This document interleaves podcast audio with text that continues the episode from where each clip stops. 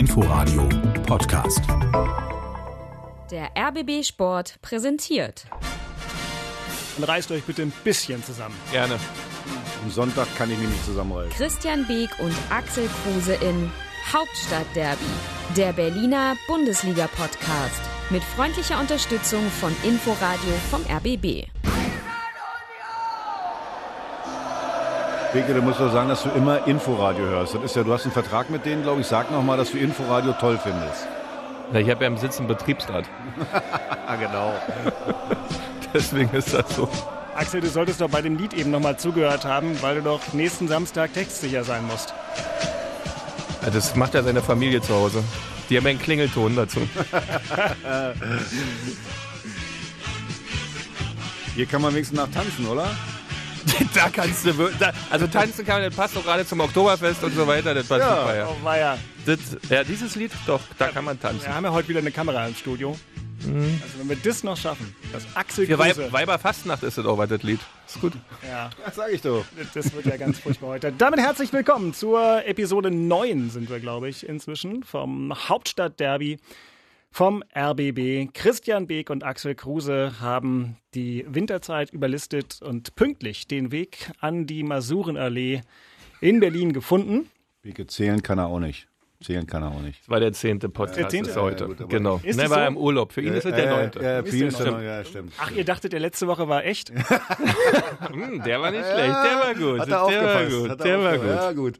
Also der zehnte. Schön. Wir feiern Jubiläum und wie feiern wir das? Mit dem sicherlich wichtigsten, ernsthaftesten Podcast bisher, denn es gilt. Wir sind schon am Sonntag zusammengekommen, um uns adäquat und in voller Länge auf das tatsächliche Hauptstadtderby vorzubereiten. Wie ist so äh, der Puls bei dir, Axel? Du tipperst schon nervös mit den Fingern auf dem teuren Studiotisch rum. Ich habe so ein großes Maul gehabt die ganze Zeit. Also äh, ich hoffe, es lohnt sich. Ich hoffe nicht, dass ich nächste Woche irgendwie von allen Seiten Breitseite kriege, eine Breitseite kriege. Vor allen Dingen nicht von meiner Familie. Aber das Schlimmste wäre, von euch beiden kriege ich da eine Breitseite. Sollten wir verlieren, was natürlich nicht passieren wird. Wir machen ja den nächsten Podcast dann aus dem Ehebett von Axel Kruse, weil der ab Sonntag 20.20 Uhr ja nur noch im Bett liegt, sechs Wochen. Und Samstag? Samstag, Samstag, Samstag? Nimm mal Samstag. Samstag, genau, Samstag 2020. Mhm. Bettruhe für Axel sechs Wochen. Gut. Naja, aber bis dahin können wir hier erstmal so tun, als wäre alles Wäre noch nichts passiert. wie immer. Äh, ich bin Dirk Walzdorf vom RBB Sport. Herzlich willkommen. Letzte Woche wurde ich, wie mehrfach betont wurde, ausnehmend kompetent von meinem guten Freund und geschätzten Kollegen Andreas Witte vertreten. Heute ist alles wieder anders. Kompetenz ist weg, aber die Münze ist noch da. Kopf oder Zahl? Wer möchte werfen? Ganz ehrlich, Beke, komm, weil das, das kann er wirklich gut. Lass ihn doch mal heute die Münze werfen und dann ist das auch in Ordnung mit der Kompetenz, oder? Ja, Ich soll die Münze komm, Du, werfen. du wirfst die Münze heute mal. Komm. Genau, ich, und, und da du hier ja schon äh, in Gönnerlaune ich bist. nehme wieder Zahl. Ich Kopf. Mhm, mhm. Mhm, mhm. Hör mal. Äh, Pass auf, der lässt er fallen. Pass auf. Ah, Zahl. Tja, tja, fangen wir mit den Roten darf an. ich starten? Da darfst du starten. Ja, dann äh, gucken wir doch mal, wie es so war. Nachspiel.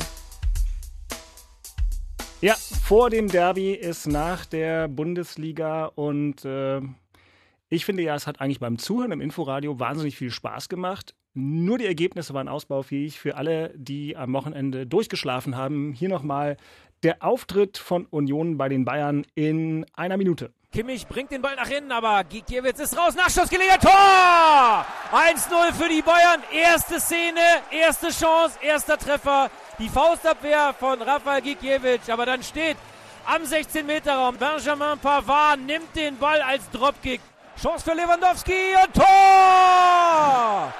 Das 2 zu 0 für die Bayern und der 13. Saisontreffer für Robert Lewandowski. Das Spiel ist unterbrochen. Der Schiedsrichter schaut sich nochmal eine Szene an. Es geht um ein Hand- oder ein Foulspiel. Jetzt gibt es den Elfmeter. Andersen mit dem rechten Fuß. Neuer Held! Neuer Held! Elf Meter in München. Und jetzt für Union Berlin. Zweite Elfmetergelegenheit für den ersten FC Union. Jetzt Polter gegen Neuer. Läuft an, schießt. Tor! Aus Gleich ist es noch nicht, aber der Anschlusstreffer 1 zu 2. Am Schluss äh, kannst du noch äh, das 2 zu 1 erzielen, äh, hast noch 10 Minuten Zeit und äh, das war mir dann ein bisschen zu hektisch. Äh, ich glaube, 10 Minuten im Fußball ist eine lange Zeit, um einen Ein-Tore-Rückstand noch äh, wettzumachen. Aber schlussendlich eine tolle Leistung meiner Mannschaft, auf die bin ich stolz. Die haben heute wirklich alles abgerufen und ich glaube, wir haben es Bayern so schwer wie möglich gemacht heute. Korrekt. Ganz tolles Spiel.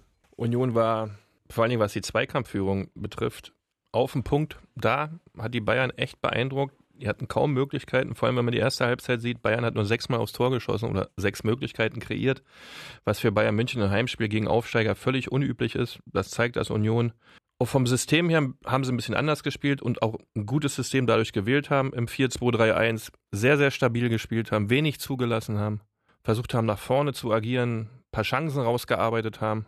Dann leider unglücklich die Tore bekommen, muss man ganz klar sagen. Das erste Tor Ginkiewicz, so eine Faustabwehr passiert ihm wahrscheinlich auch nicht jedes Mal, obwohl wir den letzten Podcast schon festgestellt haben, dass es nicht ganz so ein fehlerfreier Torhüter ist. Aber so eine unglückliche Situation und Pavard kriegt den Ball direkt vor den Fuß, macht natürlich perfekt rein. Das können die Bayern dann. Auch beim 2-0 für Bayern München viel Glück dabei. Lewandowski macht natürlich so eine Chance. War, denn alles ein bisschen unglücklich, weil die Bayern nicht so konzentriert und konsequent gespielt haben, ähm, um so einen Gegner wie Union Berlin dann zu zerpflücken? Die Berliner, unsere Unioner, haben echt wirklich toll dagegen gehalten, machen dann einen Anschlusstreffer durch einen Elfmeter, der dann berechtigt war, durch Polter, auch noch vom Polter verwandelt. Der erste Elfmeter leider verschossen. Was bei Bayern, wenn man dort spielt und was immer so ein bisschen rüberkommt, ist immer die Frage, wäre da mehr drin gewesen? Hätte man in den letzten zehn Minuten vielleicht das Spiel nochmal zum Punkt drehen können? Auf der anderen Seite hatte Bayern München mit der Einwechslung von Gnabry natürlich mehrere Möglichkeiten, da auch noch das dritte oder vierte zu machen. Also das ist, da ist man immer so ein bisschen zwiege, zwiegespalten, ob da wirklich ein Punkt drin war oder nicht. Schlussendlich die Gesamtmannschaftsleistung von Union perfekt. Topspiel, nach vorne gut agiert, viele Möglichkeiten gehabt, stabil gestanden. Leider Gottes ist jetzt, um den Rhythmus zu behalten, ähm, das DFB-Pokalspiel in Freiburg. Und dann kommt eigentlich erst Sag mal, das tolle, äh, das, äh, warte, Be- ich bin noch nicht fertig. Ah, das tolle Samstagsspiel. Entschuldigung, Und wenn wir mit dieser Zweikampfwert in dieses Spiel gehen, das wird toll. Beke, wie schafft man, schafft man es eigentlich bei Bayern München zwei Elfmeter zu kriegen? Gegen die kriegt Gab's man dann-. Gegen die kriegt man normalerweise nie einen Elfmeter, weil die Schiris sich immer in die Hose pullern, wenn äh, äh, Uli Hoeneß wieder einen roten Kopf kriegt und die äh, dann zusammenbrüllt, weil das da wieder einen Elfmeter gegen die Bayern gab. Also wie, wie macht man das?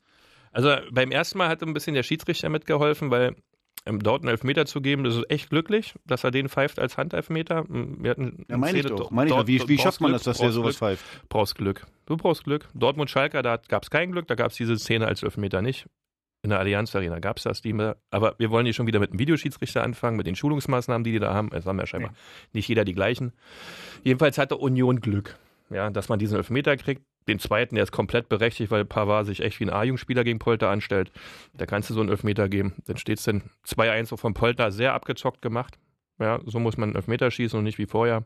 Aber wie gesagt, es ist halt Bayern München und da denkt man immer, die sind noch für vier, fünf Tore gut oder auch nicht. Oder haben sie jetzt eine Krise, haben sie keine. Äh, wenn Thiago da mal den Pass, äh, äh, den keiner sieht, dann spielt und der Gegner dann halt frei vorm Tor steht. Also, aber insgesamt cooles Spiel.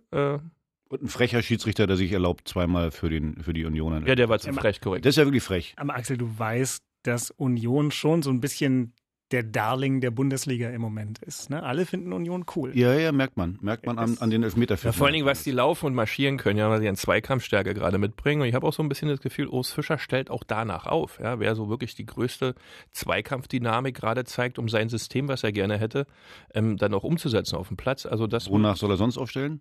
Nach Aussehen? Es gibt ja manchmal auch, äh, wie, bei Bayern, wie bei aus. Bayern München, ein Coutinho, das ist ja nicht das Zweikampfmonster, sondern das ist ja eher das Technikmonster. Äh, aber so ein Spieler hat Union Berlin nicht. Und deswegen wurde danach aufgestellt, was die Stärke einer Mannschaft ist. Du weißt ja, es gibt ja eine Frau als Trainer, die wurde ja, glaube ich, ausgezeichnet, das Mhm. Aber das sage ich jetzt nicht. Auf, ja. Ich habe es gelesen, war Bombe. War Wonach hat die aufgestellt? Nach Schwanzlänge. Das ist ein Zitat. Es ist ein, Ein Zitat. Zitat. Axel, ganz kurzer Exkurs. Hast du eigentlich Kontakt in irgendeiner Form zu Nico Kovac? Nee, überhaupt nicht. Null. Null. Der ist einfach außerhalb deiner Sphäre? Kann ich mir gar nicht vorstellen. Nee, Nico Kovac äh, ist nicht mein Jahrgang. Also ist er ein paar Jahre jünger als ich. Also mhm. habe ich jetzt keinen Jahrgang. Ich weiß nur, dass er ein alter Herr Taner ist. Äh, ich war übrigens beim, wo das ähm, ähm, Hertha Radio aufgehört hat ja. nach 30 Jahren. Mit Manne Sangel, ja. Äh, mit Manne Sangel war großartig. Äh, das war nämlich ein Samstag, wo das die letzte Sendung aufgezeichnet wurde. Und da Manne Sangel hat einen guten Kontakt zu Nico Kovac. Mhm. Und äh, dann hat Nico Kovac angerufen da direkt. Fand ich großartig. Da sieht man, äh, ist immer noch Mensch geblieben, nicht abgehoben und ja. alles und hat dann äh, morgens um elf, hat sich noch tausendmal entschuldigt, dass er gerade beim Training war bei den Bayern, also dass er gerade das Training leiten musste, hat dann durchgerufen, hat dann da zehn Minuten ähm, äh, gequatscht mit Manne Sangel, großartig. Ich habe noch eine Frage, was sagst du denn, wenn du uns so spielen siehst? Für, wie ist das für dich für nächsten Samstag? Äh, jetzt mal ohne Scheiß. Angstverhaftet? Äh, überhaupt nicht. Null. Null. Ja, du kannst, du musst, äh, äh, also wir würden jetzt einen Fehler machen, wenn wir jetzt denken, wir fahren dahin und äh, machen das Ganze spielerisch und äh, nehmen euch spielerisch auseinander. Dass wir individuell die besseren Spieler haben, ist ja wohl klar. Mhm. Aber am Ende musst du, das ist aber immer so, bei jedem Spiel, du musst erstmal den Kampf annehmen, du musst erstmal die Zweikämpfe gewinnen ja, und dann setzt sich nachher die individuelle Klasse durch. Wenn du meinst, du kannst da hinfahren und ein bisschen rumeiern, dann vergiss es. Aber wie gesagt, ihr, ihr seid ja der Underdog, ihr, ihr, findet das ja auch gut, dass ihr der Underdog seid. So, nächsten Sonntag, haben wir wieder einen Podcast nächsten Sonntag oder wann machen wir den? Nee, da kommen wir später noch zu, damit die Leute die Terminkalender äh, zücken. Also da werde ich schön herfahren, mein Käffchen in der Hand ja. haben und mich freuen und sagen, ach, Oder wir machen es bei dir im Bett. Haben wir, haben wir die Unioner mal schnuppern lassen. und Frühstück bei deiner Frau bei dir im Bett. Und dann kommt wieder Zingler, der sagt, ja, die haben ja auch mehr Geld und der Westberliner Senat und nee, da kommt ja, ihr müsst ja auch keine Miete wieder. Zahlen. Fünf Jahre musstet ihr ja nicht. Wir müssen ja ständig Wir haben zahlen. Miete bezahlt, wir haben sie gestundet, ganz kurz. Und ihr habt ja das Stadion geschenkt gekriegt. Ja Wahnsinn, das ist ja hier. Guck die haben das Stadion geschenkt gekriegt, weißt du, den ganzen Platz, weißt du? Ich drehe gleich hier die Regler runter. Das sind ja die. Das von der Sportpolitik geschenkt bekommen. Die Themen vom ersten Derby 2011. Jeden Cent haben wir bezahlt. Jeden Cent. Wollen wir jetzt mal gucken, was im mehr oder minder bezahlten oder auch nicht Olympiastadion am Samstag sich so zugetragen hat, beziehungsweise mal hören, denn es war ein sehr, sehr hörenswertes Spiel, was sicherlich nicht nur Axel Kruse am Ende in der Torverteilung auch ganz gerne anders gehört hätte. Aber wir können die Geschichte nicht verändern. Das Ganze ging so. Hoffenheim führt mit 1 zu 0, schnell nach vorn vor das Tor des Gegners und dann Lucadia, Jürgen Lucadia, der gar nicht mal so viel Aufwand betreiben musste. Tor für Hoffenheim, das 2 zu 0. Hertha macht das Spiel und Hoffenheim die Tore. Irre Kramaric jetzt mit dem Kopfballtreffer. Tor für Hertha BSC, da ist der Anschlusstreffer für die Berliner und es war Dodi Luke Bacchio, der weite Einwurf von Lukas Klünter in den Strafraum. Dann Luke Bacchio quer in der Luft, dass der jetzt nicht eine Prothese braucht, ist Wahnsinn, aber der Ball ist im Tor. Tor in Berlin, was habe ich gesagt? Es geht noch was und da geht's, da ist es, da ist das Tor, das 2 zu 2, es ist Salomon Kalou. Tor für Hoffenheim. Was habe ich gesagt? Jederzeit geht was. Benjamin Hübner mit dem Kopf. Zweiter Eckball, der gefährlich ist. Zweites Kopfballtor für Hoffenheim. Die führen wieder die Kraichgauer 3-2. Irre, irre. Ich glaube, dass wir ein spektakuläres Spiel heute hier gesehen haben im Olympiastadion. Äh, mit Höhen und Tiefen für beide Mannschaften. Äh. Und natürlich es ist schwierig, wenn du zwei Standard-Gegentore dort bekommst, dann mit drei Punkten oder mit sogar einem Punkt hier nach Hause zu gehen. Hat dann auch nicht geklappt, Axel. Wer war der Reporter? Weil der hat es ja immer vorher schon gesagt, den muss ich mal kurz haben, dann kann ich ja mal wetten gehen, weil der wusste alles vorher.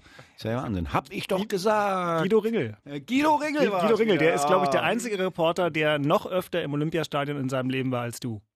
Meinst du ja, stimmt. Guido? Äh, ja, ich glaube, der wohnt heimlich da. Also, äh, das Spiel kannst du an zwei Punkten äh, zusammenfassen oder in zwei Punkten zusammenfassen. Zum einen, wenn du vorne die, die Dinger nicht machst, musst du dich nicht wundern, dass du hinten reinkriegst. Und das zweite äh, Entscheidende war Standardsituation. Ja. Wenn du aus zwei Ecken äh, jeweils ein Gegentor kriegst, äh, dann kannst du am Ende nicht gewinnen. Dann kannst du echt noch hoffen, dass du unentschieden spielst. Also das waren äh, die Punkte. Ante hat es gerade gesagt, war spektakulär. Ich war selten so kaputt, als ich nach Hause gekommen bin, weil das ist dann so Emotionen, man, man, man geht mit. Äh, es hat echt Spaß gemacht und ähm, ja, das Ergebnis am Ende bitter, bitter bei so einem Spiel, aber die Zuschauer, die da waren, glaube ich, kommen alle wieder. Und was wieder so war, was aber nicht spielentscheidend war, zwei tolle Mannschaften, ein wirklich ganz schwacher Schiedsrichter. War aber, wie gesagt, nochmal nicht spielentscheidend äh, äh so, aber das war wieder extrem dünne. Darida, Entschuldigung, äh, mit Gelb-Rot vom Platz zu schicken, also wir haben es ja vorhin schon mal kurz besprochen. Es ist wirklich so, du musst als, als Spieler heutzutage, wenn du gefault wirst, musst du schreien. Wenn du nicht schreist, kriegt dein Gegenspieler auch keine gelbe Karte. Wenn du aber laut schreist, so letzte Woche war das, ähm, wie heißt dein alter Kumpel, der aus Cottbus früher kam, der Spieler bei Werder Bremen, der Zehner.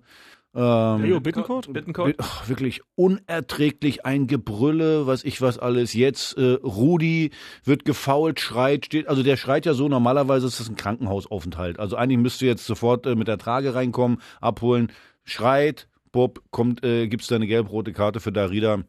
Also Spiel spektakulär, großartig. Der Schiedsrichter hat sich leider dem Niveau nicht angepasst. Besser so als andersrum. Ja, aber mittlerweile muss man ja sagen, dass die Handschrift von Ante ankommt, dass es echt Offensivspektakel ist, schöner anzusehen ist als letztes Jahr. Dass man hinten dann die eine oder andere Lücke zulässt, vor allem die, das erste Tor, das passiert dann bei dem Spielaufbau. Einen Ball verlierst schnell, ein Konter kann dir mal passieren, aber die Eckbälle sind natürlich, wenn die Zuordnung da nicht hundertprozentig stimmt und du zwei so eine Tore kriegst, gerade nach dem 2-2, wo du in Euphorie bist, ja, kriegst einen Eckball gegen dich, was auch normal ist und dann so ein einfaches Gegentor, wo der relativ unbedrängt der Hühner ins Tor köpfen kann. Ist echt schade. Ich sag dir mal eins, bei dem, weil du sagst, äh, Standardsituation. PS Gelbrett ist jetzt nicht gerade Ja. das Kopfballungeheuer, ist klar, äh, aber wenn man die Situation sieht, erfahrener Mann, das, Das äh, also ich kann dir mal sagen, ich war 18 Jahre mein erstes Spiel oder meins, eins meiner ersten Spiele gemacht und dann hat mal ein Trainer zu mir gesagt, Junge, du hast heute die Nummer 8 bei Standardsituationen gegen dich. Und übrigens, wenn der ein Tor macht, sitzt du schneller neben mir, als du denkst. So, ich hatte so eine Angst, dass mein Gegenspieler ein Tor macht, weil Dann schießt er aber auch keins. naja, aber dann, dann bist du bereit. So, und wie, wie Per sich da verhält bei der Situation, Schwierig. das geht gar nicht. Also, er nimmt keinen Körperkontakt auf, äh, äh, also lässt sich mit einer kurzen Finte nach vorne, äh, lässt er sich verladen. Das geht nicht. Ich finde einfach, da musst du dichter dran sein. Und natürlich kannst du dann auch mal zerren, am Trikot zerren, wenn du dicht dran bist oder du läufst in den Gegenspieler rein, bevor da ein Elfmeter gepfiffen wird. Dauert es dann auch Das noch mal eine dauert, Weile? das dauert Ja, eine Weile. dann sieht man es auch nicht. Aber, du aber bist, ne? du, du musst Körperkontakt Ja. aufnehmen. Und du, wie gesagt, du musst die Einstellung haben. Aber beim zweiten kann ich die Jungs vielleicht ein bisschen in Schutz nehmen, weil beim, beim zweiten waren natürlich alle Kopfballspieler raus. Grujic war raus, Mhm. dann Boyata war raus, die beiden besten Kopfballspieler überhaupt. Dann waren dann nur noch Zwerge auf dem Platz. Okay, kann ich vielleicht ein bisschen verstehen. Trotzdem Musst du dich anders verhalten. musst du dich anders verhalten und musst dichter rankommen. Das ist dann einfach zu einfach. Und das ist halt das Bittere, dass du so ein tolles Spiel da hinlegst und am Ende äh, mit null Punkten da rausgehst. Wenn du vielleicht noch einen Punkt gemacht hättest, wäre ja auch in Ordnung gewesen. War ja sogar möglich. Selbst mit zehn Mann äh, war das möglich. Das ist einfach schade. Kann man jetzt auch noch lange drüber reden, aber wir haben ja heute noch wahnsinnig viel vor. Äh, Und ich glaube, wir müssen uns so ein kleines bisschen mal Derby-fit machen. Denn wenn ich zurückdenke an die Anfänge dieses Podcasts, dann fällt mir auf, dass es doch eigentlich eklatante Wissenslücken gab oder Erinnerungslücken. Bestimmt. Ähm, bestimmt. Christian guckt in die Runde, als ob es ihn nicht betrifft. Doch, das Äh, betrifft mich bestimmt ja. auch. Also, Mich nicht. wenn nicht jetzt, wann dann? Ich. Versuchen wir uns doch mal zu erinnern äh, an das erste Pflichtspiel Derby von Hertha und Union. 2011? 10. Siehst du, geht schon los. Naja, weiß na- es, ich dran. weiß es noch. Du weißt es noch. Ähm, Im Olympiastadion. das erste war bei Union. Bei Union, okay. Und Siehste? zwar am 17. September. Und das haben wir danach im- 1-1? von 1-1. Christian. Ja, stark. Genau, Santi 1-1. Kolk? Mal hören. Auf jeden Fall ist das erste Derby zwischen Hertha und Union im bezahlten Fußball zu Ende an der alten Försterei vor knapp 19.000 Zuschauern. Es endet 1 zu 1 durch die Tore von Niemeyer an der zweiten Minute für Hertha und den Ausgleich für den ersten FC Union durch Santi Koik in der 82. Minute. Es war ein intensives Spiel, sportlich nicht sonderlich hochklassig, aber ich denke mal, dass die Fans hier im Stadion und hoffentlich auch an den Radiogeräten gut unterhalten worden sind. Ja, bessere Mannschaft waren wir da eindeutig. War bestimmt, 1 war bestimmt der 1, Schiri auch wieder 82. schuld. ist Santi Kolk, war da wieder bedient. Ne? Ah, ja. Der wieder schlechte Laune gehabt, wie immer. Die schlechte Laune hatten wir im Rückspiel.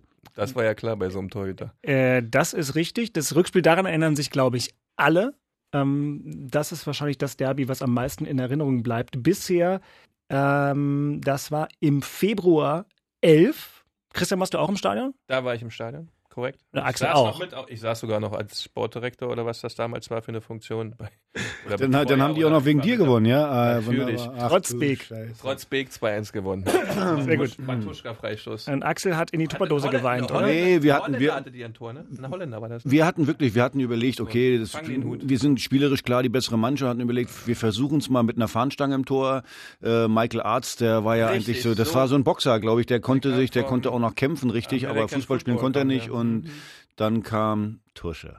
Also, Torchancen hat es noch nicht gegeben, aber eine ziemlich schlimme Szene schon in der zweiten Minute. Da sind nämlich Niemeyer von Hertha BSC und Parensen vom 1. FC Union mit den Köpfen übel aneinander geknallt. Da waren wollten dabei, beide ne? zum Ball, haben sich gegenseitig nicht gesehen.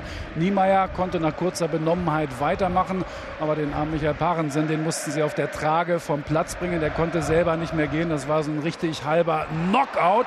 Während jetzt die erste gefährliche Szene da im 16er von Union stattfindet und das 1 zu 0 fällt. Für Hertha BSC in der 13. Minute durch den Abwehrchef, durch Roman Hubnik. Jetzt hat Mosquera den Ball und kann schießen. Und er trifft plötzlich ins Tor. Ein Tor aus dem Nichts. Oh, Backe. Wie gibt's denn das? Die Unionbank Abseits. erhebt sich, flippt aus und herzt ihren Kolumbianer. Bank flippt aus, Beek. Neuhaus läuft auf Mosquera zu, drückt ihn, knuddelt ihn. 1 zu 1. Hier ist was drin und hier ist vielleicht sogar mehr Oh, oh. drin als dieses 1 zu 1. Jetzt wird die Mauer noch korrigiert von Schiedsrichter Dr. Drees freigegeben. Was jetzt Matuschka kommt jetzt mit dem Schuss, schießt auch ein Tor und Tor und es steht 2 zu 1. Ja, ist natürlich was Geiles. Äh, Gerade hier beim, äh, ja, beim Ernstfeind äh, 2-1 im Olympiastadion ausverkauft zu gewinnen. Ja, beim Erzfeind hat Thorsten Matuschka gesagt. Ja, ja, das ist auch spannend. Was in der Schilderung nicht drin war, war tatsächlich die ähm, bemitleidenswerte B-Note von Hertha-Keeper Michael Arzt, aber die haben wir schon Absolut. ausführlich erörtert. Äh, kann man, darf man, muss man halten, diesen Ball, aber das war irre, ne? Also da dann Das die war echt Union gut, das war die ganze Atmosphäre Ja. um den Spiel, Ja, ja. ums Spiel herum, das war schon, war schon tolles, tolles Derby. Ja. Na, Axel, jetzt mal, ver versuche mal, du warst doch mal Journalist. Du hast auch das mal kurz Versuch mal versucht. Sachen. Bin ich hier als Journalist eingekauft oder was? Nein. Also von daher, aber es war doch insgesamt ein Erlebnis. für mich nicht. Wir haben verloren. Und Hm. dann war das So für mich er. auch kein Erlebnis. So ist er, der Axel. Zur Strafe spiele ich dir vom nächsten Derby nichts vor. Das, Ja, das war wieder so klar. Ihr seid voll äh, voreingenommen. 100 Prozent. Was ist denn mit dem Sieg in der alten Försterei? Tusche hat mir letzte Woche gesagt, wir sind Stadtmeister. Wieso? Wir haben nämlich äh, einmal gewonnen, ihr habt einmal gewonnen und zwei unentschieden. Also wer soll denn da Stadtmeister sein? Gar keiner. unentschieden. Unentschieden. Ja, in der ersten Spiel ein, spiel ein. Habe ich nicht. Ja, siehst du, das war so klar. Das war so klar. Es Äh, muss hier auch mal ein bisschen Disziplin rein. du bist überhaupt kein Erlebnis- unabhängiger Journalist. Nein, bin Ey, ich lass Dirk in Ruhe. Ihr beide habt euch da abgesprochen. Ihr wohnt zusammen, oder? Ihr eine WG habt ihr, oder? Bald. Ja, bald. Siehst du? Meine Frau hört den Podcast auch manchmal. Ich kriege Gesprächsbedarf zu Hause. Also das dritte Derby war 2012 wieder im September. Ähm, wer könnte denn da für Hertha ein Tor geschossen haben? Ähm, war das das Auswärtsspiel oder im Olympiastadion? Naja, das Auswärtsspiel, weil das war Ronny, das, was Hertha- Hm. Ronny hat Aus einen 45 reinge- Meter. Hat einen reingehämmert. Ja, ja, aber nicht zu verwechseln mit dem, was noch kommt. Ähm, das erste Tor in diesem Spiel hat ein sehr selbstbewusster, attraktiver, beinahe Nationalspieler, ausgebildet beim FC Bayern, zwischenzeitlich mal bei Werder Bremen, dann nochmal in Darmstadt, wenn ich es richtig in Erinnerung habe, und dann in München. Na, Jungs. Sandro, Sandro Wagner. Wagner. Sandro Wagner hat ein Derbytor. Die 1-0-Führung für Hertha in der alten Försterei, dann kam Quiring und dann kam Ronny in der 73. Minute. Aber eigentlich war das geilere Derby in dem Jahr tatsächlich das Rückspiel, weil da ging es richtig ab. Das ist nämlich persönlich, dass du unseren Sieg nicht drin hast. Ja. Gut. Das ist eine Hürde. Musst du jetzt durch. Ja, ich nehme das einfach mal so hin. Es ist ein intensives Spiel hier vor knapp 75.000 Zuschauern. Es ist 28 Minuten alt und es birgt eine Überraschung bislang, denn die Gäste der 1. FC Union sind die bessere Mannschaft und sie führen seit der neunten Minute mit 1 zu 0 durch einen Treffer von Simon Terodde. Jetzt Matuschka mit dem rechten Fuß, bringt ihn aber nicht nach innen, sondern spielt ihn kurz auf Jopek. Wieder der Pass zu Matuschka mit dem rechten Fuß nach innen. Kopfballchance und Tor! Kopfballtor 2-0 für Union. Adam Nimitz macht das Tor. 18.000 Unioner unter den 75 hier im Olympiastadion. Völlig aus dem Häuschen in der 50. Minute. Und jetzt, Nikolaus, wird's für Hertha BSC aber so richtig schwierig. Und Hertha kann jetzt Zu mit dieser fünften gefreut. Ecke eine weitere Gelegenheit herausarbeiten. Sie kommt von Ronny nach innen mit dem linken Fuß. Hochgeschlagen, Kopfballgelegenheit, Tor! Tor, Anschlusstreffer! Für Hertha. BSC in der 73. Minute. Nick, wer war's? Wagner oder Ramos? Ich würde mal sagen, das ist Adrian Ramos, Ramos gewesen. War ein ziemliches Gewühle da am 16er. Ronny läuft an mit dem linken Fuß, 30 Meter, haut drauf und Tor! Ronny macht den Ausgleich! 85. Minute mit Ansage. Das 2 zu 2 für Hertha BSC in der 85. Minute. Und die Lebensgarantie von Hertha BSC in dieser Zweitligasaison heißt einmal mehr Ronny. Hat er recht. Korrekt, stimmt er völlig. Das war ein spektakuläres Spiel, hat äh, wirklich Spaß gemacht. Und wenn ich das so höre, ganz ehrlich, Beke, ich würde gerne spielen nächsten Samstag. Ach, Stell auch. mal vor, was ja würde ich dafür geben, da auflaufen zu dürfen bei so einem. Derby. Ich meine, wir quatschen, Schmerzen, ohne alles, ohne einfach Vollgas. wir quatschen schon eine Woche vorher über, über das Thema. Und Wahnsinn. Flutlicht an, Bratwurst. Ach, herrlich. Das wäre, ach, nee. So, und Das damit alle mit gutem Cocktailpartywissen ins Derby gehen, stellen wir also fest, es gab bisher vier Pflichtspiele, die Bilanz ist ausgeglichen, bis auf die Tore 6 zu 6, alles wunderbar. Einmal Stadtmeister Union, einmal Stadtmeister Hertha BSC und äh, bei den Reportern eben oft dabei unser Kollege Nick Hillmann, den ich heute mal ganz besonders grüßen möchte. Beim Derby dann für uns am Mikrofon Lars Becker, der sich hier äh, vor vielen Jahren auch schon mal warm geschrien hat. Ich mag das mit Lars Becker. Ja, das ist gut, weil gut, gut was zu erwarten schon. Teil der Sendung sein wirst. Also, äh, liebe Hörer, merkt's euch, das Inforadio nächsten Samstag erst mit der normalen Bundesliga-Sendung und dann direkt live hinten dran Hauptstadt-Derby, die Live-Ausgabe zum Derby. äh, Mit Christian, mit Axel, den wir damit einbinden werden, mit Lars im Stadion. Ich muss hier auch ein paar Knöpfe drücken. Das wird sehr heiter und wenn alles so klappt, wie wir uns das wünschen, dann äh, gibt's das Ganze auch noch im, im Videostream mit zu sehen. Also Christian, Haare legen, Und auf jeden Fall. pudern, Die Haare liegen doch immer. Aber absolut. Die Haare liegen immer. Sind grau geworden, aber die liegen immer. Nicht mehr ganz so kurz wie früher. Ja, jetzt hast du eine Frisur. Dankeschön. Genau.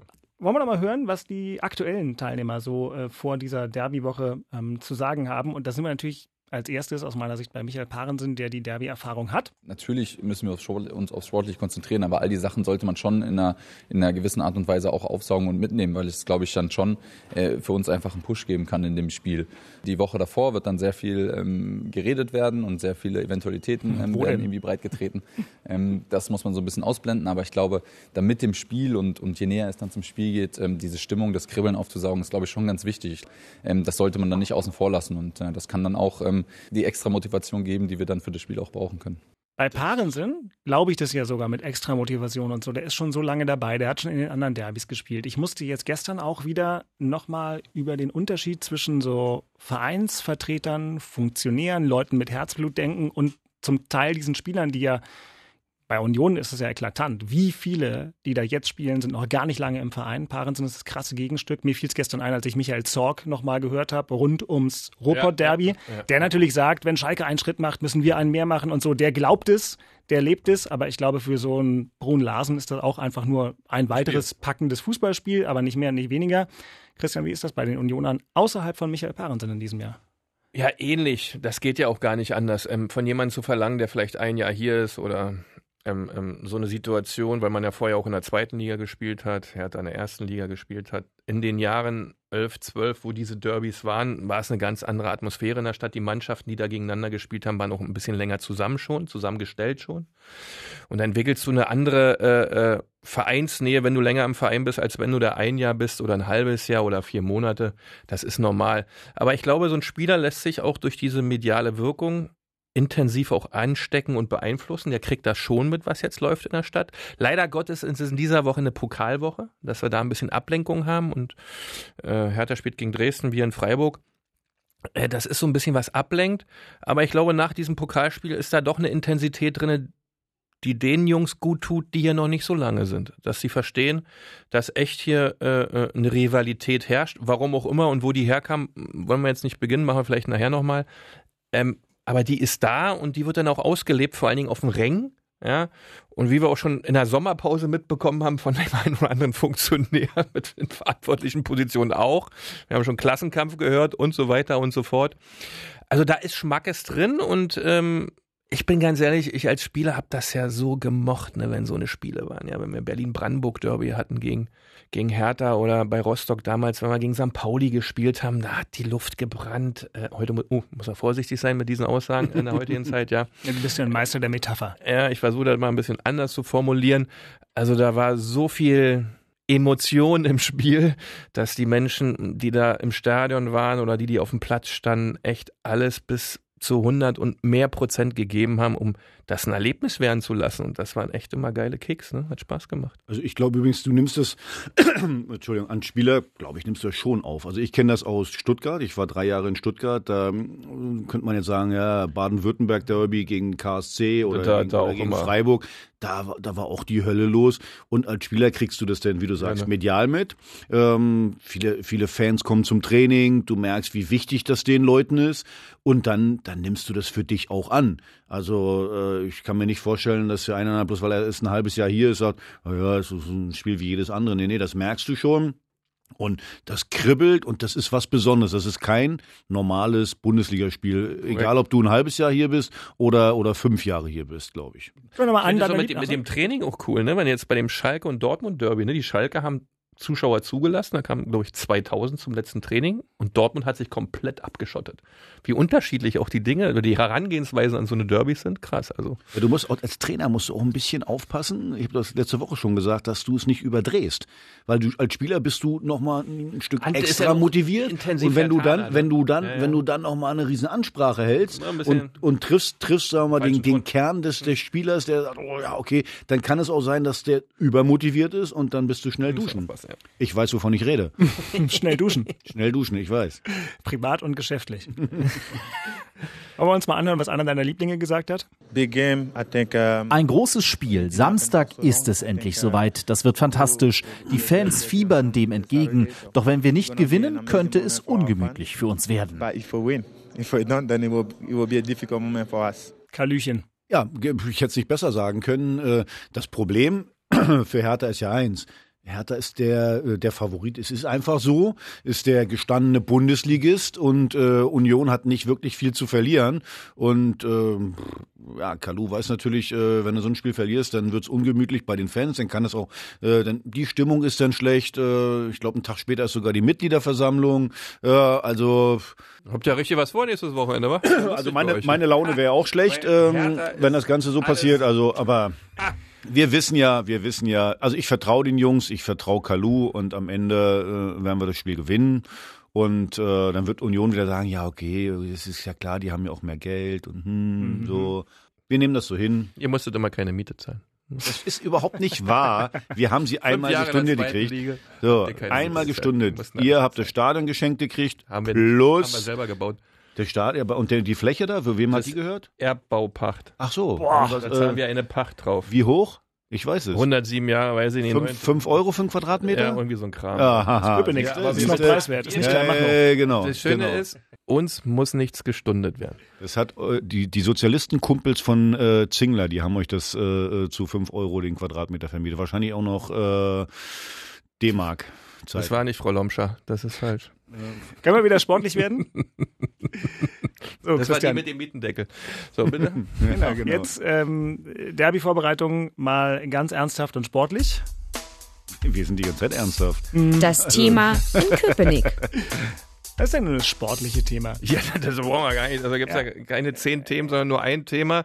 Das ist dieses Derby am Samstag. Und wie machst du es? Ja, Wie machst du was, Womit beschäftigen sich die Unioner jetzt mit Blick auf dieses Spiel? Was ist jetzt das Thema? In das Allerwichtigste ist, dieses Spiel zu gewinnen am Samstag. Ja, okay. Und Weil wie? das klar denn die Stadt im Fußball klärt. Ja, es ist klar festgelegt, wer denn sechs Monate lang der Fußballheld unserer Hauptstadt ist. Und das ist, das ist für die Fans ja extremst wichtig. Das ist ja, wie soll man das beschreiben? Ähm, ähm, wenn, wenn du ein Derby hast, der Fan äh, ist ja so emotional angegriffen von dieser Derby-Situation äh, und der muss das Spiel einfach gewinnen und da fangen die montags auf Arbeit drüber zu reden an. Das ist so. Ne, da gibt's nichts anderes die ganze Woche. Und äh, Samstag nach dem Spiel, ähm, hab heute Morgen Radio gehört, welchen Sender ist klar. Mhm. Da gab's viele Stimmen, die dann aber auch zu dieser ganzen äh, Euphorie und Emotion zu dem Spiel sagen, sie wollen ein ganz geiles Spiel haben, ganz toll. Keine Streitereien, keine Pöbeleien, keine Polizeiaktionen, sondern echt wirklich von der Atmosphäre her ein Spiel, was, was kaum eine Region schafft. Und danach wollen sie alle gemeinsam Bier trinken. Also, das waren ein paar Aussagen heute, die fand ich echt klasse. Und wenn das so kommt und die Leute das so hinkriegen und die Fans, vor allem die Fanlager, das so hinbekommen, außer die Ultras, das wird natürlich schwierig. Andere, äh, äh, äh andere Menschen sind das ja. Die werden es nicht schaffen. Aber so das Grundpublikum, dass die da so euphorisch und gierig nach diesem Derby-Sieg sind, kann ich total verstehen. Und ähm, also ich freue mich ja auch riesig drauf. Und würdest du nicht sagen, dass es jetzt durch die Entwicklung der letzten Spiele auf einmal aber eine völlig andere Dynamik wahrscheinlich auch in den Köpfen gibt. Wenn ich mir überlege, wie wir über Union vor vier Wochen hier gesprochen haben, ja, ja, da war immer die Frage, sind die überhaupt wettbewerbsfähig? Ja, also ich muss sagen, das genau das Thema hatten wir und nach dieser Länderspielpause, genau. beziehungsweise auch das Spiel schon vor der Länderspielpause, nee, anders, das Spiel, das Wolfsburg-Spiel hat es ja. eigentlich das erste Mal gezeigt, dann das Freiburg-Spiel jetzt wieder, dass da so eine Stabilität einzieht, in der ganzen Art und Weise Fußball zu spielen, vor allen Dingen in der Zweikampfführung, Laufbereitschaft und einer taktischen Ausrichtung, dass das echt schwer wird, für einen Gegner ein Tor zu schießen oder sich in den entscheidenden Situationen durchzusetzen. Und Hertha ist anders ausgerichtet, will agieren, will offensiv spielen. Wir müssen zusehen, dass wir die Außenbahn abgeklemmt bekommen, weil dann wird das Spiel bei Hertha wesentlich ruhiger, weil dort die, die Kernsituation dieser Mannschaft liegt, über die Außen wirklich durchzudringen und Chancen zu kreieren. Wenn wir das schaffen, das zu unterbinden und nach vorne immer wieder Nadelstiche setzen, dann wird es echt ein spannendes Spiel, was du durchaus gewinnen kannst. Und wollt ihr noch am eigenen Stand kontern, ja? Ach, wollt ihr hinten reinschauen und dann kontern? Feige wollt ihr auch noch sein. Wir sind nicht Mann, feige, Mann, wir sind Mann, schlau. Mann, ja, man muss ja nicht blind ins Verderben rennen, sondern wir sind schlau, weil wir bestimmte Dinge nicht können. Wir machen nur das, was wir können. Ja, und daher glaube ich, du hast eine gute Chance, wo ich vor sechs Wochen gesagt hätte, Mensch, pff, ob das so aufgeht, aber wir haben da echt in diesen wichtigen Dingen, grundlegenden Dingen wirklich toll zugelegt. Und wenn wir das auch wieder hinkriegen, Samstag 18.30 Uhr, wird es ein schönes 20.20 Uhr. 20. Dann gucken wir mal äh, weiter. Das Thema in Charlottenburg. Sportlich, Axel, vor dem Derby. Das Thema in Charlottenburg ist Vorfreude. Samstag 20.20 Uhr werden die Roten, Entschuldigung, endlich ihr Maul halten. Und äh, deswegen, das ist, das ist das Thema in Charlottenburg, die Vorfreude. Oh, und äh, ich hoffe es jedenfalls. Ich, hast du nicht ein bisschen Angst jetzt? Ich würde nämlich sagen, im Moment kann Hertha eigentlich nur verlieren. Union wird gerade immer besser. Hertha kann sowieso nur verlieren, habe also ich ja rieche schon gesagt. Unruhe. Ich rieche äh, Unruhe. Also Hertha kann sowieso nur verlieren. Wenn, wenn, wenn Union gewinnt, ach toll und was ich was. Wie gesagt, Hertha ist der Favorit, ist ganz klar. Du musst da nüchtern, sachlich rangehen, auch was ich vorhin gesagt habe, nicht überdreht, äh, auch nicht darauf reinfallen. Die Unioner werden es nämlich genauso machen, wie Beke gerade gesagt hat. Stabil stehen, das muss man sagen. Das hat äh, äh Fischer wirklich gut hingekriegt. Dass er am Anfang gab es ja ein Tor, ein Gegentor nach dem anderen, äh, hat eine Stabilität hingekriegt und dann äh, versuchen zu kontern. Was Beke auch richtig gesagt hat, die Außenpositionen bei Hertha sind richtig gut besetzt. Also Luke Bacchio, hm, also muss man wirklich sagen. Oder Del Rossun, wenn der reinkommt, auch richtig stark. Auf der anderen Seite Wolf. Also da ist ähm, wirklich was da. Und äh, das nochmal, das Spiel ist äh, ein ganz, ganz enges Spiel. Erstmal ist es sowieso ein Derby, das kann man ja ein bisschen mit, mit einem Pokal vergleichen. Und dann äh, ja, also es ist nicht irgendwie äh, 60, 40 für Hertha oder auch nicht 55, äh, 45, äh, sondern das ist ein 50-50-Spiel. Ja. Du musst eng dranbleiben, äh, musst den Kampf annehmen, die Atmosphäre, weil die Atmosphäre, glaube ich, wird noch mal einen Ticken obendrauf sein. Wir hatten es ja vorhin, das erste Derby, war ich da an der alten Försterei, war auch eine besondere Atmosphäre, man hat die, die Spannung richtig gemerkt im, äh, im Stadion. Und äh, die Spieler, aber auch die Fans wissen natürlich, ein halbes Jahr kannst du durch die Gegend laufen und kannst äh, äh, entweder die Blauen oder die Roten verarschen, je nachdem, welchem Lager du bist. Und äh, ich weiß, also ich glaube, ich werde die Woche nochmal hingehen, werde Ante nochmal betteln, tu bitte alles, dass wir das Spiel gewinnen, weil das kann ich nicht ertragen. Ein halbes Jahr von, von, von Beke vielleicht äh, äh, aufgezogen äh, zu werden, das, das geht einfach ganz, nicht. Also ganz Ähm, ehrlich, so bin ich nicht. ja. ich bin so. Wenn wir gewinnen, wenn wir gewinnen, sage ich dir, kriegst du ein halbes Jahr lang Breitseiten. Obwohl, ich, halbes- ich bin ja gar nicht richtig in Kampfmodus. Ne? Ich bin ja halt hier wirklich zwei Stunden heute hergefahren aus dem schönen Mecklenburg-Vorpommern, habe mir die Geschichten, die äh, das Inforadio in der, in der, in der Sendung Abseits so mitteilt zum, zum Derby oder wie Union Hertha entstanden ist. Und Axel, also ich bin ja emotional hingerissen ge vorhin gewesen, dass du in der 22. Spielminute des ersten Derbys zwischen Union und Hertha das Tor geschossen hast, ja, im Januar 1990. Ja. Als DDR-Flüchtling, Hut ab. Also ich war, Kampfmodus fällt mir ein bisschen schwer. Du, dass mir- du wirklich, mir- mir du als Ja, Rostocker, aber- ja, das, das ist Mecklenburger, ja. Ja, aber erstens man ja, man, es, soll ja, es soll ja Spaß machen. Es soll ja Spaß Geile machen. Ey, wie für mich ist es auch nur eine sportliche Konkurrenz. Wie Ja, gesagt, klar. bei mir in der Familie habe ich ja schon, habe ich ja schon erwähnt. Die haben auch alle eine große Klappe. Die, ich sag mal zu Weihnachten. Wir sind immer in der Familie. Weihnachten sitzen wir alle zusammen. Meine Eltern sind da, äh, meine Schwester ist da, ähm, meine Nichte ist da. Die sind alle da. Und wenn ich mir da anhören muss, dass wir verloren haben, na, dann fällt bei mir Weihnachten aus. Dann werde ich die alle ausladen äh, und dann, keine Ahnung, gehe ich hier zum Inforadio Heiligabend und erzähle irgendwie Weihnachtsgeschichten oder sowas. Das ist doch mal ein Vorschlag. Habe ich das jetzt gesagt? Nee, Ja. nee das ziehe ich zurück. Ziehe ich zurück. Ziehe ich zurück. Herrlich. Christian hat gerade einen wunderbaren Programm, Teaser, wie wir das im Jargon nennen, gemacht. Also im Inforadio auch äh, abzurufen über unsere Homepage inforadio.de gibt es das abseits 15 Minuten Berliner Fußballduelle Hertha gegen den ersten FC Union. Äh, bester Und vor allen Dingen, Übrigens, du, da ganz kurz, Beke, was du gerade gesagt hast, äh, im, im Januar 1990, Ja. Hertha Union war großartig. das glaube ich. Im, im, im, Sta.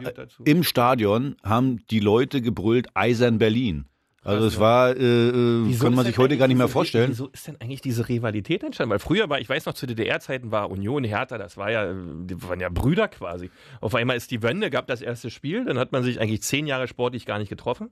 Ich glaube, das ist politisch. Ich, nicht. glaube, es Ich ist eine, nicht, also ich weiß ja nicht, Dirk, wie du siehst. Ich glaube, es ist eine politische Situation. Man hat sich gefreut, die Wende, ach, war alles ganz toll. Und dann irgendwann ist es ja, ist ja heute auch noch so, dieses Ost-West-Ding. Es gibt dann diese Hetzer, Entschuldigung, wie, wie auch bei euch der? Präsident, aber auch viele andere, gerade? Linkspartei, die versuchen, die Leute aufzuhetzen. Äh, und ich finde, ich finde es schade. Ich, aber ich glaube, dass es eine politische Sache ist. Eben, dass eben, Oder auch zu provozieren, ne, dass irgendwie so Abgrenzung stattfindet und Interesse an, weil durch Reiz und, und, und, und Druck entsteht ja immer ein bisschen Dynamik und entwickelt sich auch mal was. Vielleicht ist es das auch, aber es ist äh, manchmal nicht zu verstehen, weil es ja früher so brüderlich war. Aber Es, komisch, oder? es, Es, das macht ja auch einerseits ein bisschen Spaß. Ja. Das sieht man ja an einer Stelle bei Hertha mal ganz verzweifelt. Die Herthaner haben ja lange auch ein bisschen so eine Art Feindbild gesucht mit Schalke. Das muss man einfach sagen. Du sagst ja auch, Gelsenkirchen. aus der Rolle heraus sagst du ja nicht mal Schalke, du hast Gelsenkirchen. Das Problem ist, dass das ja in Gelsenkirchen überhaupt keinen interessiert. Ja, ja, weil deren absolut. Feind ist Dortmund und danach kommt Essen.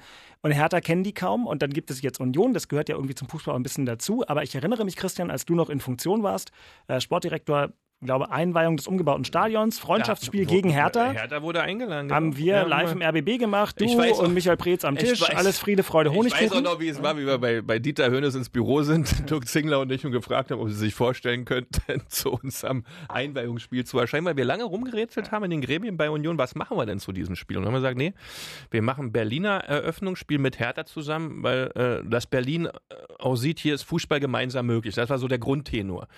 Aber das war auch nur ganz kurz das Spiel, danach war wieder alles vorbei. Ja, würde auch Zingler heute nicht mehr machen, ne? So. ich glaube, da gab es, glaube ich, sogar mal eine Anfrage. Äh, ist gar nicht so lange her, glaube ich, ein Das Freundschaftsspiel stimmt, äh, klar. zu Das machen. Vom 9. November auch. Äh, ne, das sowieso, das war eh peinlich. Äh, wirklich, das ist, ich hätte mir so gewünscht, am 9. November das Spiel zu haben, an diesem Tag auch für die Bundesliga. Und dass das nicht so, nicht, nicht stattfindet, das kann ich bis heute nicht Ja, nachvollziehen. Nicht, weil es auch zu kurz gedacht. Das kannst du ja trotz aller Rivalität an diesem Tag machen. Ist Das ist, äh, ich meine, das ist 30 Jahre Mauerfall, der schönste Tag in der Geschichte der Deutschen der letzten 70 Jahre. Ja. Und dann, gerade hast du dann noch die Möglichkeit, ein Derby zu spielen in Berlin. Das ist ja, äh, ich mein, wo, wo alles zusammenlief. Bundesliga, erste Mal gegeneinander, das erste Mal in der Bundesliga, 9. November, 30 Jahre. äh, Das, das hättest du bauen können, aber da ist zu kurz gedacht an der Stelle von den Protagonisten oder Verantwortlichen. Schade. Ich, äh, Dirk, ich will deine Meinung dazu hören. Ich weiß, du bist jetzt der Journalist. Ich will, möchte deine Meinung, Meinung, Meinung hören, warum mit einmal, also gerade bei jüngeren Leuten Hertha Union, warum das so eine, ja, so ein, so ein Feindbild ist. Ja, ich frage mich ja, ob es bei den ganz Jungen dann auch wieder so ist. Ich glaube, das hat was mit dem Spaß im Sport daran zu tun, dass du eben auch wirklich einen Gegner hast, einen, gegen den du pöbeln kannst, einen, dem du äh, sozusagen ein bisschen Unglück wünschen kannst. Ich habe es ja auch völlig anders miterlebt. Ich war ja beim Mauerfall 11, ein Westberliner Kind. Ich sehe auch noch dieses Plakat, Spiel, spielt Hertha und Union, was da jemand bei diesem Spiel im Stadion äh, hingehalten hat und wo eben alle hingekommen sind und das toll fanden. Das habe ich noch gut in Erinnerung. Erstmal ganz viel Positivität gegenüber beiden. Und ich muss euch sagen, das klingt jetzt furchtbar langweilig, aber in meinem privaten Freundeskreis ist es auch ein bisschen so, wie bei uns ja unterm Strich auch. Ihr sagt zwar, es gibt zwei Spiele im Jahr, die sollen bitte unbedingt die Blauen bzw. die Roten gewinnen. Aber grundsätzlich haben wir eine Sympathie für beide Berliner Vereine, weil es eben gut ist für die Stadt, für die Region, weil es auch cool ist, weil die beiden Vereine in ihrer Unterschiedlichkeit irgendwie auch doch sehr viel Liebenswertes haben. Geht mir auch so, ist in meinem Umfeld auch so. Ich wollte dich gerade fragen, Axel. Dein Sohn ist ja nochmal so zehn Jahre jünger, ne? Der ist doch Ostkurve und sicherlich dadurch auch trotz eurer familiären äh, Verwicklungen äh, mit den Fans, die in Köpenick wohnen. Der ist doch bestimmt richtig kontra Union, oder? Überhaupt nicht. Nee, also, also okay, der ist in der Ostkurve, nein, aber trotzdem naja, der ist einfach. An den anderen 32 worum geht's Spieltagen. denn? Worum geht's denn? Es geht ja darum, um die Frotzelei. Ja, naja, so, eben. Es, so, und da geht's natürlich klar darum, deswegen will der Unioner gewinnen oder der Herr Taner möchte gewinnen. Das ist ja klar. Genau. So, und mein Sohn findet auch ganz viele Sachen bei Union cool, was die, äh, die so machen. Also da ist nicht diese Rivalität. So, ich kann mich noch erinnern, glaube ich, äh, war das nicht ein Derby, wie hieß der Quiring, Quiring? Quiring. Der denn äh, diese scheiß Wessis, das, darauf will ich ja eher, Ja. eher hinaus. Ist das, und das ist, das ist kein Einzelfall, der sagt das ja nicht einfach mal so. Der, der ist so sozialisiert da in dem Verein. Ich glaube eben, dass es eine, eine politische Sache ist, dass es ganz viele, sag mal, Leute gibt äh, äh, bei Union, sicherlich auch bei, bei, bei Hertha, die da dieses, diese politische Komponente mit, mit, mit, mit reinfinden. Und das, das ist halt schade. Aber Weil- die gibt es nur in bestimmten Teilen vom Stadion und ich glaube in der Mannschaft zum Beispiel, da, da ist das Nein, fast also gar sowieso nicht. nicht. Es ist halt hat total schräg, dass jemand wie Quiring das dann gesagt hat. Na, der, der ist ja auch geprägt in der Ja. Sozialisation durch die Ultras. Ja, ist da sein Zuhause. Ja. Der kommt aus der Truppe. Der ist bei den Jungs sehr bekannt, sehr beliebt gewesen.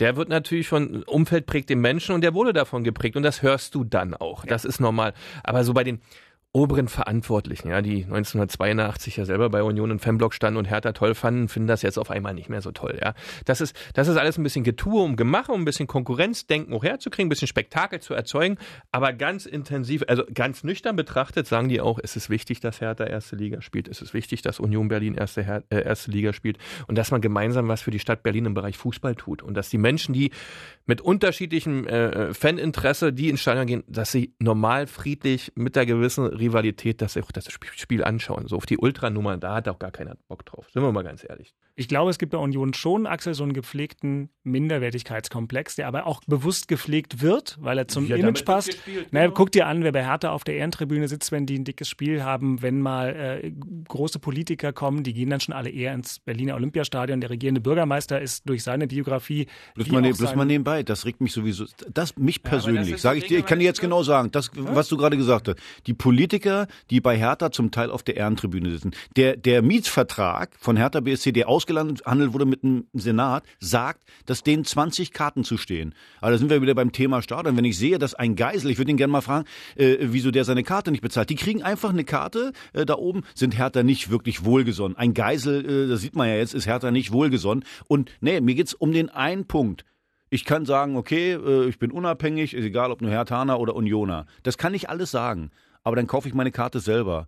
So, Das, ist, ich, das sehe ich tatsächlich völlig anders. Der Mann ist äh, als Senator verantwortlich für den Sport in Berlin. Ich finde, der sollte so viel Sport wie möglich wahrnehmen und sehen können. Und das hat für ihn eine berufliche Komponente. Ich finde überhaupt nicht, dass der seine Karte bezahlen muss. Wäre mir völlig egal, von welcher Partei der ist. Ein Sportsenator würde bei mir, bei jedem Sportverein immer eine Ehrenkarte kriegen. Ich finde es immer gut, wenn der das sieht, wenn der sich das mal anguckt und dass der dann vielleicht nicht zwei Stunden früher kommt wie die Normalos, weil er noch ein paar mehr Termine hat. Nee. Bitteschön, das halte ich. Äh, Sehe ich, halte ich, aus. ich sehe es nicht so. Also vielleicht bei Geisel äh, kriege ich noch einen Weg dahin. Aber nochmal, der, das Abgeordnetenhaus bzw. der Senat hat 20 Karten. Ich glaube, bei Union ist das auch nicht so.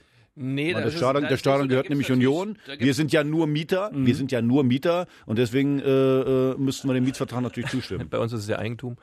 Ähm, Naja, das Bank- wolltest du noch mal erwähnen, ne? Weil ihr ist, ihr, wie Nee, aber es ist, das grundlegende Thema ist natürlich, ähm, äh, Union war da immer sehr zurückhaltend, was dieses Thema mit Freikarten für politisch ambitionierte Menschen oder für Politiker grundsätzlich ist, äh, weil sie wissen, dass es natürlich Unmut erzeugt. Ja, in, den Fanlagern. Äh, mittlerweile ist das aber auch so, äh, dass diese Dinge gepflegt werden müssen, weil die Welt, in der wir leben, nun mal so ist. Du musst bestimmte Kompromisse eingehen, um Dinge zu bekommen. Dazu gehört dann auch mal eine Karte mehr zu verteilen an einen Politiker, der gewisse Einflusssituationen hat bei äh, Bauplänen, bei Erschließungsthemen, bei Themen, die dem Verein gut tun könnten. ob es Verkehr ist und so weiter und so fort. Äh, das ist so, ähm, wird so bleiben. Mir schmeckt es auch nicht immer. Du sagst ja auch mal, es ist viel Platz in dem Stadion. Wahrscheinlich, weil so viele Plätze da sind. Bei Union ist es äh, ein bisschen reduziert, aber sie müssen auch diese Wege gehen, um da die Türen offen zu halten in der Politik. So, das war mal ein, wie ich finde, aber durchaus angemessener gesellschaftlicher Exkurs über die Gesamtbedeutung eines solchen Derbys, ähm, die es ja gibt. Am Ende äh, will ich aber trotzdem äh, mit euch gerne nochmal ganz, ganz konkret äh, über Sport reden. Wir haben es zwar schon mhm. äh, ein bisschen versucht, aber trotzdem. Vorspiel. Kurioser Fall, wir haben diesmal zwei Vorspiele zum Derby, ist schon angeklungen. Dienstagabend Union Pokal in Freiburg, ähm, relativ früher Anstoß, aber das Inforadio berichtet so viel live, wie es halt geht. So ab 19 Uhr sind wir dann ausführlich am Ball. Mittwochabend Hertha zu Hause, in Klammern, vielleicht auch nicht so ganz. Axel gegen Dresden, 20.000 Dresdner wollen mitkommen. Da bin ich mal gespannt, wie es von der Atmosphäre wird. Ich glaube, das reicht gar nicht. Also ich habe gehört, mhm. da sind über 60.000 Karten verkauft. Mhm. Bisher, Boah. also Ehrlich? ja, ja. Und ich Gut, kann mir vorstellen, dass da 30.000 aus, äh, aus Dresden kommen. Äh, und ja. Wird ein cooles Spiel. Dresden muss Glaube ich tun, auch. Also, ja, da laufen echt den Themen hinterher in Dresden gerade. Man muss ja eins mal sagen, so ab 65.000 im Olympiastadion, ah, dann wird es natürlich nochmal richtig fett. Ich habe ein bisschen Befürchtung, weil Dresden Dresden-Fans weiß man immer, da ja, brennt dann ganz ja, oft das Stadion. Ich hoffe nicht, dass da mit einmal wieder Pyrotechnik und weil, ja, gerade, du hast es gerade gesagt, die Ultras, die, die, produzieren sich natürlich auch mal bei solchen Spielen. Ich hoffe, dass das nicht passiert. Ich kann mich erinnern, glaube ich, äh, Dresden in Dortmund war so ein Riesentheater. in Hannover war mal so ein Thema wird ein schönes Pokal. Manchmal machen sie auch einfach nur ganz tolle Choreos in Dresden Absolut. und sind super Fans. Es gibt das und das, ja. genau, Frage, also wir hoffen drauf. Äh, Mittwochabend, Pokal, alle vier Spiele sind richtig gute Spiele, ja auch Dortmund gegen Gladbach. Äh, mhm. live im Inforadio in der Konferenz, auch Hertha Schöner, schöner Aufgalopp fürs Derby, oder? So ein Pokal, ja. ich finde das nicht schlecht. Naja, für Hertha glaube ich auch hier, kannst nur, Dresden Vorletzter also stört, äh, in der zweiten Liga, kannst nur verlieren. Die, ja? die, die, der Ausflug da nach Freiburg stört mich ein bisschen, weil es echt äh, auch eine, äh, Abendspiel, Dienstagabend, du musst auch wieder zurück. Mhm. Ja, du hast jetzt, ich glaube, die sind da geblieben und fahren ja, ja, genau. nach Freiburg, haben da das trainiert. Das ist, ja, wegen der Reiserei, ähm, ähm, ist schon ein bisschen ein anderer Rhythmus als sonst. Ja, du hast auch ähm, dann drei Spiele in sieben Tagen, was für Union auch nicht normal ist. Ja? Kommst du schon mit den ersten Ausreden oder was soll? Nee, gar nicht. Nee, ich frag nur nach. Also wollte das schon mal so ein bisschen so ein kleines Vorbauen, so ein bisschen. Äh? Ist das ein Hammerwerfer? Wirklich, meine Fresse. nee, dass du eine Situation hast, da musst du, musst du gut steuern können als Trainer, ja. Weil auch wieder spielen Freiburg läuft im Pokal, nicht das noch unentschieden Verlängerung auf Meterschießen, dann liegt es noch mehr an den Knochen. Allerdings die Emotion wird so, also das Adrenalin wird so in den Haarspitzen rein donnern am Samstagabend. Äh, Flutlicht 18.30 Bratwurstgeruch, ein bisschen Regen hoffentlich. Das ist eigentlich egal, ob der Freiburg am Dienstag war. Axel, wie schlimm ist, dass da Rieder gesperrt ist? Bei dem Spiel? Mm, ja, also Darida hat äh, wirklich in den letzten Wochen Top-Leistung gemacht und gerade gegen den Ball. Der rennt jedes Mal, ich weiß nicht, wie viel er diesmal wieder gelaufen ist, aber 13 Kilometer macht er eigentlich äh, macht er jedes Mal. Das ist schon bitter. Deswegen habe ich mich auch so über den Schiedsrichter noch zusätzlich aufgeregt, weil das einfach nicht korrekt ist. Ähm, das könnte ein Faktor sein, was äh, Beke gerade gesagt hat in Freiburg. Äh, wenn er da wirklich noch Verlängerung, äh, Elfmeterschießen, dann die Rückreiserei, das äh, kann im Derby dann, sag mal, für die letzten 20 Minuten vielleicht äh, ein Faktor sein, dass du dann vielleicht ein bisschen kaputt wird, weil ich glaube, das Derby wird sehr, sehr intensiv sein von den Zweikämpfen her, von der Laufbereitschaft. Und da kann es dann schon sein, Union ist das ja nicht gewöhnt dass man da Samstag, Mittwoch, Samstag oder denn in dem Fall jetzt Dienstag spielt. Hertha das, ja auch nicht mehr. Äh, aber ja, aber Hertha, Hertha hat einen breiteren Kader. Weißt du, also, Ibisevic, Kalu, die kennen das alle, sie wissen sie, wie sie zu verhalten haben, die haben diese Wochen schon mal erlebt. Ja, auch, auch ein paar Spieler, die bei, die einige schon erlebt haben, ob Wolf das ist, ne, der war auch schon ein paar Sachen dabei, der weiß, wie er schlafen muss, wie er essen muss, dass das alles funktioniert. Für, so, für einige Spieler dann ist es Neue denn bei Union, gerade mit der Reiserei, das ist da. So du darfst doch nicht vergessen, Hertha, also gehe ich jedenfalls mal von aus, so würde ich es machen, wird etwas rotieren. Dann kannst kannst du vielleicht mal sagen, okay, den Luke Bacchio sag ich im Pokal mal raus, dafür bringe ich diesmal Del Rossun. Kalu wird definitiv spielen äh, von Beginn an gegen Dresden, weil das sind auch genau seine Spiele. So, und dann äh, wird man, wird man dann sehen. Boyata, der war jetzt ein bisschen Vielleicht angeschlagen. rein, Äh, wenn er wieder kann mit seiner. Ja, genau. Also du kannst rotieren und das ist natürlich ein Vorteil, dass du, aus, ganz dass so. du ausgeruhte Spieler hast dann am Ende äh, äh, gegen Union. Es wird ein Faktor sein, glaube ich. Ja. Und interessant ist ja auch, abseits der ganzen Folklore, beziehungsweise dem, was das alles so schön macht, dieses Spiel ist auch für beide Mannschaften sportlich richtig wichtig. Also dieses Spiel wäre ja auch total wichtig, wenn es äh, zweitletzter Spieltag und da Elfte gegen den Zehnten. Aber jetzt Union, klar, Paderborn hat jetzt mal gewonnen, aber darüber merkt man ja, da gibt es so vier Mannschaften, Augsburg, Mainz, richtig. Düsseldorf, Union, die machen es unter sich aus, weiß man schon jetzt. Und bei Hertha, Axel, merkt man da soll's oben diese seltsame Spitze, die so dicht ist, wenn du das nicht gewinnst. Gefühlt bist du dann jetzt schon in einem Stadium, wie wir das in den Saisons unter Pahl am 20., 25. Spieltag immer hatten, gefühlt die Saisons dann schon weg. Zu gut für den Rest oder für, für die unteren, zu schlecht für die da oben. Also naja, weg, weg würde ich nicht sagen, aber äh, deswegen ist das Spiel ja jetzt so bitter gewesen gegen, gegen Hoffenheim, dass du das Spiel verloren hast, weil äh, da hätte man äh, durch einen Sieg oben, oben äh, mit dabei sein gewesen, können. genau. Ist schon klar. Also, dass das sportlich ein ganz, ganz wichtiges Spiel ist, äh, das ist richtig. Du hast es gerade gesagt. Äh, jetzt hat Paderborn auch nochmal gewonnen. Die haben, glaube ich, vier Punkte. Die haben vier, Union sieben. Das ist ein Spiel. Das ist gar nichts. Richtig. Also von daher, und Union braucht jeden einzelnen Punkt und Hertha braucht auch jeden einzelnen Punkt, weil eins will man natürlich nicht. Man will natürlich nicht auch noch hinten reinrutschen. Wenn du das Spiel verlieren würdest, dann, dann ist das schon ein bisschen problematisch, weil danach kommt dann Leipzig äh, zu Hause. Was jetzt auch nicht unbedingt ein Selbstläufer ist, und dann hast du eine Länderspielpause, wo dann so ein bisschen Katerstimmung herrschen würde. Also, es ist für, für beide Sportlich Mannschaften sportlich wichtig. extrem wichtig. Ich sag mal, bei einem Unentschieden mh, bist du ein bisschen auf der Stelle beim Sieg von Union, dann haben die sich ein bisschen befreit und beim Sieg von Hertha, dann haben wir, äh, sagen wir mal, die Richtung an bei nach Union, dann, oben. wie die anderen gespielt haben. Ja, weil, ja. ja, weil das ist ja immer das äh, Abstiegskampf immer so, wie spielen die anderen. äh, Da zählt jeder Punkt, jedes Tor auch, ja, weil du auch immer auf die, die Tordifferenz intensiv schauen musst, wie, was sich daraus entwickelt. Und danach spielst du Mainz. Dann spielst du gegen Hertha und dann in Mainz. Also das sind schon zwei sehr, sehr ex wichtige Spiele, ja, wo du Punkte holen möchtest. Schauen wir mal. wie sieht eure Derbywoche aus, Axel?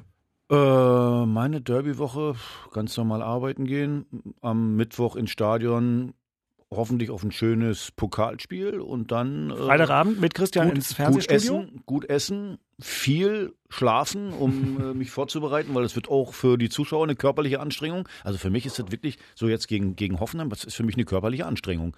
Weil ich denn man, man fiebert dann so mit, man ist dann so intensiv dabei. Das, äh, äh, also wie gesagt, ich kam gestern Abend nach Hause, ich war echt kaputt. vom Rumbrüllen, vom Rumpöbeln. Also, wie gesagt, ist vom ganz, norm, ganz also normale. Rumpöbeln, glaube ich, dass das an die Substanz Ich gebe es zu, dass ich, also, dass ich gerne pöbel. Ich gebe es zu. Hm, ja. Nirgendwo kann man so schön pöbeln wie beim Fußball. Das Ich finde find das großartig. Das ist Dafür ist Fußball auch da.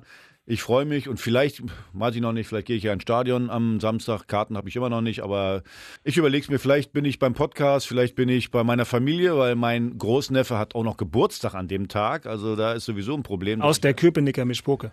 Äh, genau, ja, aber mein, mein, mein Großneffe, da findet ja ein Kampf statt. Also, das ist ja klar. Also, ich habe jetzt schon öfter versucht, man, guck mal hier, Herr Tino, äh, kannst du vielleicht einen kleinen Bären. Also, man versucht, das ist ein Kampf da Also, und Herr Tino findet er geil. gestellt, Er ja, findet Herr Tino richtig geil. Direkt neben Hertha Keule gestellt. Äh, ja, ja. Ritter Keule gestellt, alles klar. Genau. Freitagabend geht ihr zusammen ins Fernsehstudio zu den Kollegen von ZIP und erklärt Berlin und Brandenburg im RBB-Fernsehen nochmal ganz kurz, was es mit diesem Derby wirklich auf sich hat und wer gewinnt. Können wir machen. Samstagabend ist Christian auf jeden Fall hier im Inforadio und wir machen zusammen äh, sozusagen die Podcast-Live-Variante zum Derby. Mit einem Kastenbier. Michael Preetz, sollten Sie diese Sendung auch heute wieder sofort in der ARD-Audiothek runtergeladen und durchgehört haben, dann von mir der Hinweis, keine Karten an Axel. Äh, dann- Also, ganz ehrlich, vielleicht, vielleicht ist ja Couch schön auf der Couch auch nicht so. Nee, das tust du uns nicht an. Du lässt Oh. doch hier nicht Christian Beek die Deutungshoheit übers Derby haben, wenn du da mit dabei sein kannst. Ich, wir können doch telefonieren. Ja, das Wo machen macht wir. ihr? Wo wollt ihr es denn machen? Hier. Hier, Vor- Ja, hier, bin hier. ich auf gar keinen Fall. Hier. Ah, schade. Hier bin ich auf gar keinen Fall. Ja, wir haben hier äh, so alles. Wir haben hier die Standleitung zu Lars Becker ins Stadion, wir haben hier einen riesen Fernseher und wir haben hier ganz viel Kompetenz und vielleicht sogar dich am Telefon. Ich überlege es mir noch. Schauen wir mal. Aber das machen wir. Christian, irgendwelche besonderen Maßnahmen von dir in dieser Derby-Woche? Nee, ich tue was fürs Bruttoinlandsprodukt ab Oh. Montag 6.30 Uhr bis dann Donnerstag und dann werde ich mich am Freitagmorgen intensiv vorbereiten auf das Derby. Waldlauf. Ne, ich habe ja sowieso mein Fitnessprogramm immer die Woche, das werde ich diesmal ein bisschen intensivieren, dass der Kopf klar ist, der Körper topfit und dass wir so wegrauchen und 2020 jubeln. Ja, dann äh, sind hier, glaube ich, die wesentlichen Standpunkte weiter. ausgetauscht. Träum schön weiter. Ich habe so viel Derbys gewonnen, ich mache mir keine Sorgen.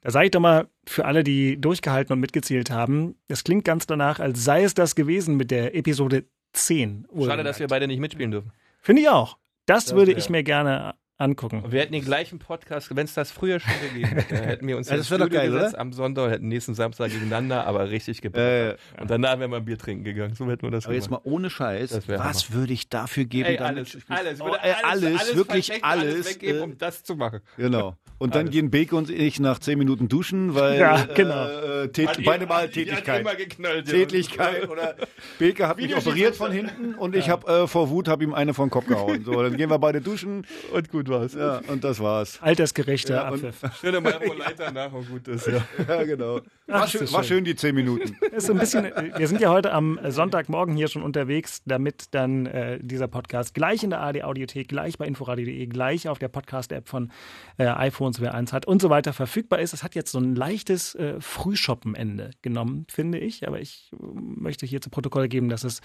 öffentlich-rechtliches Mineralwasser.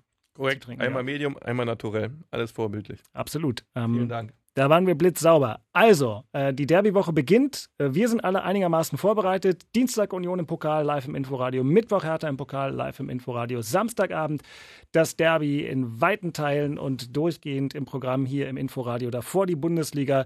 Es ist alles gesagt. Axel, alles Gute für die Derby-Woche. Christian, alles Gute für die Derby-Woche. Vielen Dank, Dirk. Bin ein fairer Sportsmann. Beke, Toi, toi, toi. ich gebe ihm die Hand. Toi, toi, toi. Und tschüss. Das waren Christian Beek und Axel Kruse in Hauptstadtderby, der Berliner Bundesliga-Podcast. Eine Produktion vom RBB Sport mit freundlicher Unterstützung von Inforadio, dem einzigen Radioprogramm in der Hauptstadt, das bei jedem Bundesligaspiel live dabei ist. Inforadio Podcast.